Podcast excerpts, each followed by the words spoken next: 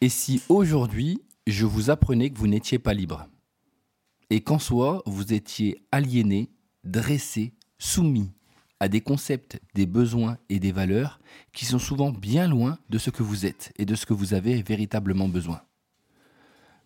Le principe de la stabilité sociale consiste à faire désirer aux gens ce qu'on a programmé pour eux.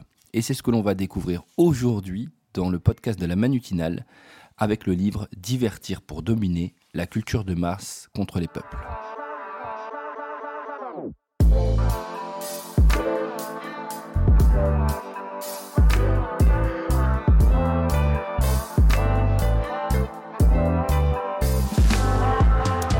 Bonjour à tous, j'espère que vous allez bien en cette période de confinement. Alors je sais que ce n'est pas facile de rester chez soi et de garder toute son énergie et tout le contrôle face à la situation.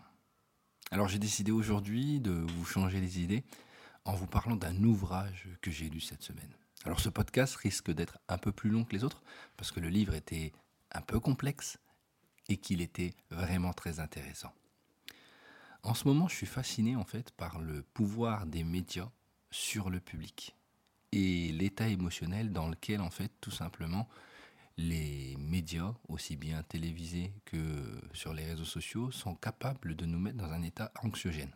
Alors certes, la situation est grave, mais en même temps, j'ai l'impression que derrière, il y a des processus qui sont mis en place pour nous mettre dans des états de peur, de crainte, et nous rendre mal à l'aise par rapport à cette situation. Et pour ça, il y a un livre qu'on m'a conseillé. Il s'appelle Divertir pour dominer. La culture de masse contre les peuples, aux éditions L'échappée. Alors, quand j'ai vu le bouquin, j'ai fait oulala, oula, gros bouquin, 330 pages, et euh, pas facile à lire au départ. Par contre, une fois qu'on est dedans, c'est terminé. Ce bouquin est une mine d'or pour comprendre comment, par des stratégies en termes de publicité, en termes de euh, télé, en termes de tourisme, en termes de sport, on est capable d'aliéner complètement des populations. Oui, d'aliéner. Le mot est fort. C'est-à-dire que nos comportements ne sont plus de notre ressort, mais qu'ils sont guidés par des choses ou par des idées que les autres nous ont fait rentrer en tête. Alors, le titre et euh, ce synopsis vous donnent peut-être envie. Alors j'ai décidé dans ce podcast de vous expliquer un petit peu ce que j'ai trouvé d'intéressant et de m'arrêter sur deux chapitres qui m'ont réellement intéressé à l'intérieur, c'est-à-dire la télé et la publicité. Alors tout de suite, je vous dis quelque chose. Ce qui est drôle avec la télé, c'est qu'on peut en fait copier les modèles sur les réseaux sociaux. Et vous allez voir dans ce que je vais vous raconter à quel point en fait ce que l'on consomme de manière, euh, euh, je vais dire régulière dans les réseaux sociaux se retrouve en fait en termes de manipulation. Alors, dans un premier temps, euh, les auteurs nous parlent de casser nos écrans pour la spectacularisation du monde. Oui, le mot est un peu compliqué. En fait, selon eux, tout est façonné pour être montré. Ce qui ne peut pas être représenté n'existe pas. En fait, on se passionne tous pour l'intimité télévisée de l'autre, en fait, tout en étant indifférent à ce qui nous entoure. La communication par écran interposé permet aux individus d'entrer en contact les uns avec les autres, sans prendre le risque de la rencontre. On se prémunit ainsi de la difficulté de la relation humaine. Alors ce qui est fou, c'est qu'aujourd'hui, dans, notre situation, c'est pourtant ce que l'on veut le plus. Hein. Quand on est en confinement, on ressent ce besoin de lien social. Mais en général, malheureusement, en fait, la connexion devient le paradigme du lien social. Alors, c'est marrant parce que à l'intérieur, il s'arrête sur la télévision et ce qu'il s'est passé euh, dans nos têtes par rapport à celle-ci. Alors, ça peut être pareil pour les réseaux sociaux. Même mobile, l'image nous fixe et elle nous fige. Elle simule le monde, elle nous piège, elle nous emprisonne. Certains connaissent peut-être l'allégorie de la caverne de Platon, qui nous donne le rapport de l'homme à l'image. En général, le philosophe décrit les humains comme installés au fond d'une caverne, regardant sur euh, sur le mur, le proie des ombres s'agiter. Il croit que c'est la réalité, et il faut que quelqu'un les amène à se retourner et à sortir de la caverne pour voir la réalité. Si on fait un parallèle avec nous, la télévision, aussi proche qu'elle soit de l'actualité, nous donne à voir le monde sous forme d'images. Et c'est bien sûr des images qu'elle a choisies. Lorsqu'on allume la télévision, en fait, on est face à un flux d'images indifférenciées qui entraîne le règne de l'indifférenciation. Aussi étrange que ça paraisse, même si l'on voit beaucoup d'images, à un moment le fait d'en voir trop nous donne une, une, impression en fait, ou du moins une émotion qui est complètement différente.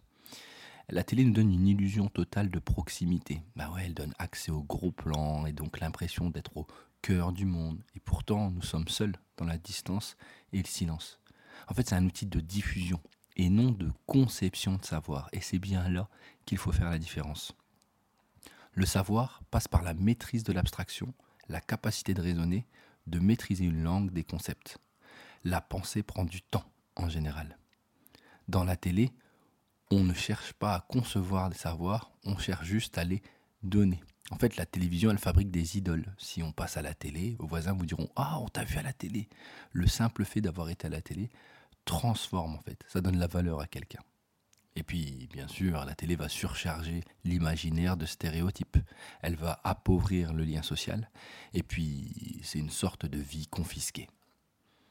Alors, quand je vous dis tout ça, vous dites oui, Manu, bah ouais, mais enfin, c'est pas grave. Ben si, en fait. Parce que si on y pense bien, tout doucement, en regardant la télé, il y a une sorte d'aliénation de la conscience. Je deviens ce que je regarde. En fait, la télé a une capacité à vider l'esprit. Lorsque je regarde la télévision, ma conscience devient celle des instants successifs qui défilent à l'écran. La télé est donc une aliénation. L'aliénation, pour tous ceux qui ne connaissent pas le mot, n'est rien d'autre en fait que le fait de se rendre étranger à soi-même, d'être dépossédé de soi. Lorsque l'on regarde de la télé, on échappe à ses pensées, donc on s'échappe à soi-même. En fait, c'est fou, parce qu'elle acquiert même des, propriétés. Elle fait passer le réel qu'elle nous dévoile, en fait déjà profondément virtuel, hein, d'accord Parce que c'est cadré, c'est préparé, c'est tourné, c'est monté, c'est retravaillé, pour plus vrai que le réel lui-même. Alors, là-dessus, on n'y pense pas, mais la manière de construire, en fait, les reportages, la manière de donner les informations, c'est déjà une forme de réalité, on va dire, transformée. Quand on vous fait un reportage sur le coronavirus, ses risques, et qu'on vous montre euh, des interviews de personnes hyper euh, limitées en termes de temps, avec des images fortes qu'on va recenser dans un, dans un temps, dans un laps de temps court, mais où on va enchaîner, obligatoirement, en fait, on est en train de figer, de coller des images dans votre esprit. En fait, plus le pire, c'est que la télé, surtout aujourd'hui, on a une véritable dépendance télévisuelle je vous parle du coronavirus parce que c'est ce qu'on vit actuellement, mais les réflexes des gens actuellement, c'est de se dire Netflix, télé, réseaux sociaux. D'accord? Ce sont les premiers réflexes. Le problème, c'est que plus on regarde la télé, moins on arrive à l'éteindre. En fait, il y a une sorte de paradoxe qui est de voir la facilité de l'homme à être détruit par l'objet qu'il désire. On passe en général trois heures devant la télé ça fait presque la moitié de ses temps libres. Si on vit jusqu'à 75 ans, ça veut dire qu'on est 9 ans devant la télé. Et puis il y a un, énorme paradoxe, et là vous pourrez le tester. Les gens, lorsqu'ils éteignent la télé, se sentent fatigués, vidés de leur énergie. Ils se sentent presque épuisés. Ils ont du mal à se concentrer. Contrairement à quelqu'un qui va lire, d'accord, et qui lui va normalement être en pleine forme. Et à côté de ça, en plus, euh, ils sont conditionnés à associer la télévision au calme et à la détente. Ça veut dire que pour eux, pour, qu'ils soient bien, il faut qu'ils aient la télé qui fasse Ah Sauf que lorsqu'ils l'éteignent, les effets disparaissent. En fait, c'est une sorte de drogue. Les gens la regardent plus longtemps que prévu, même si sa consommation prolongée est moins bénéfique. Plus ils restent face à l'écran, plus ils en tirent euh, satisfaction. Et en même temps culpabilité euh, au moment de l'éteindre parce qu'ils se disent qu'ils n'ont rien fait. En fait, si on regarde bien, il y a une sorte d'effet de euh, lavage de cerveau. En fait, il s'avère que comme la drogue et l'alcool, la télé nous plonge inconsciemment dans un état second.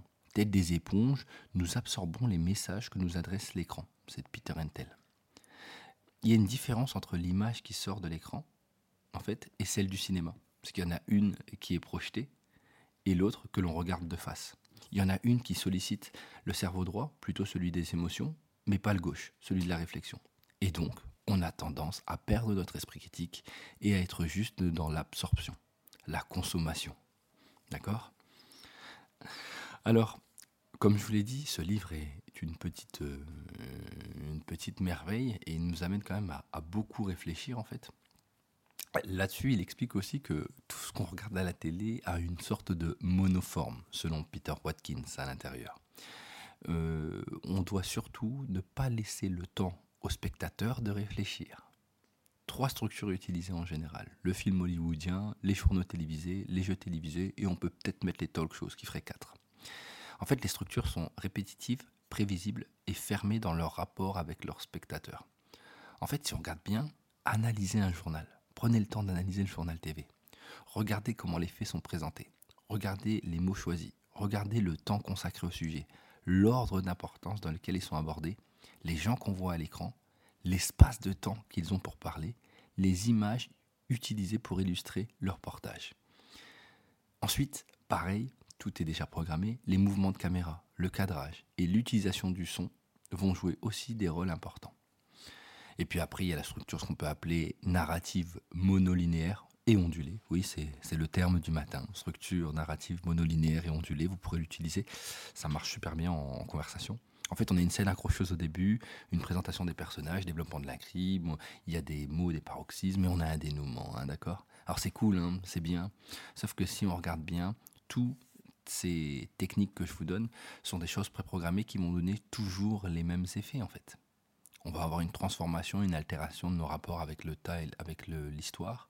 On aura une violence peut-être qui va apparaître euh, parce que ça nous a, en fait, comme je vous l'ai dit, c'est anxiogène, c'est pas bien, et donc on va être frustré par rapport à ce qu'on a vu, une sorte d'agression sous-jacente du langage qu'on aura vu dans l'audiovisuel. Il y aura aussi une acceptation accrue euh, des structures hiérarchiques dans la vie quotidienne, une frustration un rétrécissement de notre expérience. Bah oui, parce que vu que, euh, le, encore une fois, le coronavirus, euh, selon nous, n'est vu que par les reportages que la télé nous donne, donc LCI, BFM et TF1, obligatoirement, euh, on ne va prendre pour acquis que ce qui est dit. Et puis bien sûr, un éclatement du lien social et un affaiblissement de l'envie de discuter collectivement. Alors, je ne suis pas en train de faire une, une plaidoirie contre la télé. Par contre, c'est important de le prendre en compte, surtout aujourd'hui.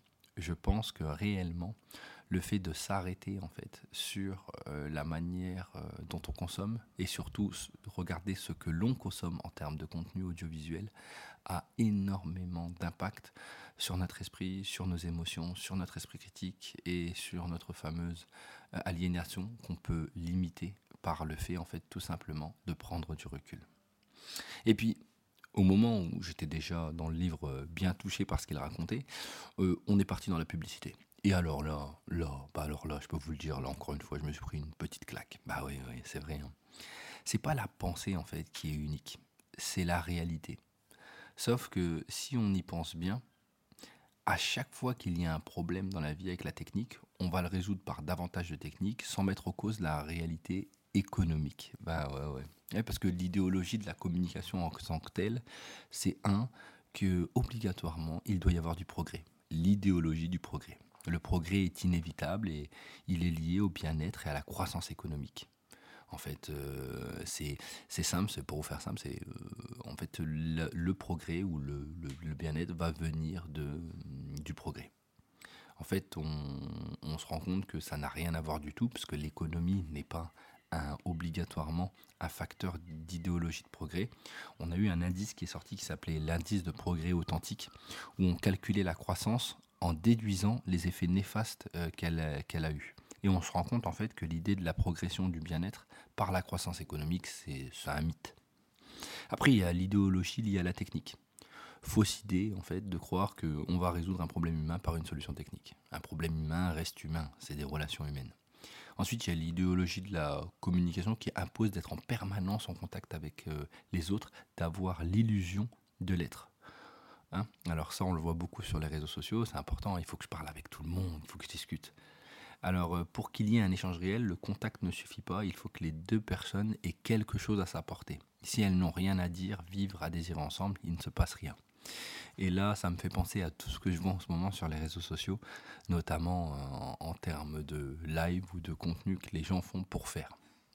Et puis après, on a un dernier point, c'est le culte de l'époque, le principe de si on n'est pas tendance, on n'existe pas. En fait, il y avait une phrase qui m'a marqué dans ce livre et qui était Le principe de la stabilité sociale consiste à faire désirer aux gens ce qu'on a programmé pour eux. Ben, c'est exactement ce que fait la publicité. Le but d'une publicité, c'est de créer le désir. Quand on leur dit qu'ils créent des besoins aux publicitaires, ils répondent qu'ils ils répondent qu'ils répondent à des désirs en fait, qu'ils ne le sont pas. Le véritable désir n'est pas de l'ordre de l'immédiateté, c'est plus profond, ça se cultive, ça se prépare. Sauf qu'aujourd'hui, en fait, le but, c'est de réussir à créer un désir plus vite, plus rapide, de manière à tout de suite réussir à avoir quelque chose. Et puis après, il y a aussi le désir mimétique de René Girard, hein, celui où on désire quelque chose parce que l'autre le désire. Me montrer des gens qui désirent quelque chose, ça me donne envie d'avoir ces mêmes désirs. Hein. Vous pouvez le voir, mes amis ont, des personnes que je connais ont, des stars ont, donc j'ai envie d'avoir. Après, euh, il y a ce principe en fait de destruction des valeurs.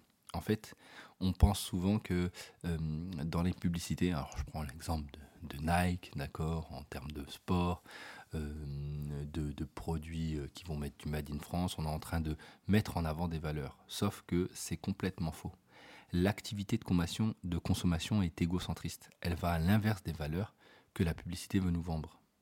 La publicité, elle, fait, elle, elle falsifie les valeurs, puisqu'elle flatte dans l'humain ce qui est plutôt de l'ordre de l'instinct et de la pulsion. Alors, dedans, il, je, vous, laisserai quand même une petite envie de lire le livre. Dedans, il donne un très bel exemple en montrant comment la publicité a mondialisé la Pologne euh, ça a été hyper intéressant en termes d'instrumentalisation de la publicité. Une publicité qui n'était pas du tout adaptée à la culture et aux valeurs polonaises et qui pourtant a réussi à rentrer à l'intérieur de l'esprit des Polonais et à transformer leur manière de vivre et de consommer. Ah oui, parce que il y a un certain contrôle qu'on peut avoir par la consommation. On peut, on va réussir à faire une massification des désirs. En fait, quand on y pense, la pub, elle n'est pas pernicieuse. Hein. Elle pervertit les désirs, mais parce qu'elle crée l'uniformation qui les génère. Un désir est toujours créé par une référence collective. En fait, regardez, c'est assez simple. Imaginez qu'on puisse aimer une femme dont on est sûr qu'aucun homme au monde est susceptible de la désirer.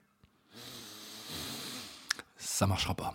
Inversement, si des foules entières adulent une femme, je l'aimerais même sans la connaître. Eh bien, c'est ça, cette référence collective. Et puis il y a une autre chose, comme je vous l'ai dit tout à l'heure, cette fameuse aliénation des consciences. J'ai conscience de ce qui m'arrive, car je perçois l'enchaînement des, instants liés par, leur rapport de succession. Vous savez ce que j'ai vu en fait. Euh, c'est comme ce principe de musique, pour faire simple. En fait, on a un principe de rétention primaire et euh, principe de rétention secondaire. Si j'écoute une musique, en fait, la première fois, j'entends, j'écoute la musique. La deuxième fois, j'entends plus les mêmes choses. En fait, au second niveau, quand je suis en rétention secondaire, j'ai de l'attention, mais j'ai aussi oublié des choses. En fait, ça conditionne ce que je serai prêt à percevoir et à prévoir, donc à retenir dans l'écoute suivante. La pub, en fait, quand on y pense, elle rend le monde identique. Et elle le fait en faisant croire que la consommation est le lieu de distinction avec les autres. C'est vrai, hein mais c'est un cercle vicieux. Plus je consomme, plus je suis identique, et plus je suis obligé de consommer pour pas l'être. Enfin, c'était assez intéressant. Dernière chose, je vais vous parler aussi de euh, la perte de notre regard en fait. Est-ce que vous saviez que malgré qu'on ait plein d'images toujours devant nous, les images se raréfient au profit des visuels qui nous submergent? Oui, en fait, l'image, c'est quelque chose qui nous renvoie à la liberté du regard. Le visuel, lui, il est différent. Il nous manipule pour nous soumettre. En fait, il nous amène à comprendre une idée qu'il a déjà, euh, qu'il a déjà précisée dans son visuel. En fait, croire que le visible équivaut à la réalité, c'est chercher à renforcer la confiance immédiate de l'image qui entraîne l'adhésion réflexe aux choses. Dès lors, en fait, l'esprit n'a plus qu'à se soumettre au pouvoir des images, qui n'est autre que le pouvoir de ceux qui les produisent. Alors, comme je vous l'ai dit, je pourrais euh, vous en parler pendant des heures de cet ouvrage, parce que je l'ai trouvé vraiment intéressant et qui nous amène à nous poser des questions sur la manière dont on consomme dont on voit la publicité, et dont la télévision ou encore les réseaux sociaux ont un impact sur nous. Oui, le divertissement, vous savez, ce qui nous amène à être plus léger, euh, ce qui nous amène à désirer des choses. Essayez toujours de prendre du recul par rapport à ça. Essayez de faire aller, et c'est ce qu'ils disent dans cet ouvrage, notre esprit critique. Rien en général ne s'acquiert facilement. Rien non plus ne peut être fait facilement. Si c'est facile et trop beau, c'est qu'obligatoirement il y a un piège derrière. Malheureusement, dans notre société actuelle, nous avons l'habitude en fait de pouvoir consommer rapidement et d'avoir ce que l'on veut et de faire créer le désir. Mais si on fait un parallèle encore une fois, on pourrait dire que réellement notre capacité à avoir quelque chose doit être comme l'amour. Il faut du temps, il faut des preuves, il faut euh, une sorte de, de maturation des idées, de la réflexion pour obtenir un raisonnement qui tient la route. Alors, prenez le temps lorsque vous regardez les infos, prenez le temps lorsque vous regardez des publicités, prenez le temps quand vous allez sur les réseaux sociaux euh, d'analyser ce que vous voyez et de prendre le temps de savoir si réellement on est en train de vous manipuler ou si tout simplement vous avez assez d'esprit critique pour pouvoir vous-même avoir le libre choix et garder votre libre arbitre. J'espère en tout cas que cet épisode vous a plu euh, et que ça vous a donné envie de lire le livre, donc je le répète, Divertir pour dominer la culture des masses contre les peuples. En tout cas, ça m'a fait plaisir euh, de vous parler ce matin. J'espère que ce, podcast ben, vous aura fait du bien cette semaine. J'essaie euh, de revenir, si je le peux, euh, vendredi, si, le confinement me le permet, mais je pense que ça devrait être sans problème. Si vous avez des commentaires à faire, eh n'hésitez pas, hein, vous pouvez les faire sur ma page Instagram, sur mon compte LinkedIn, Emmanuel Chila, ou encore bien sûr sur Twitter. Et puis, si vous avez du temps, n'hésitez pas, si vous le pouvez, à aller donner un petit avis euh, sur Apple Podcast, euh, sur le podcast, ou à le partager à vos amis et me dire ce que vous en pensez. Voilà, prenez soin de vous, bon confinement et n'oubliez pas, restez chez vous.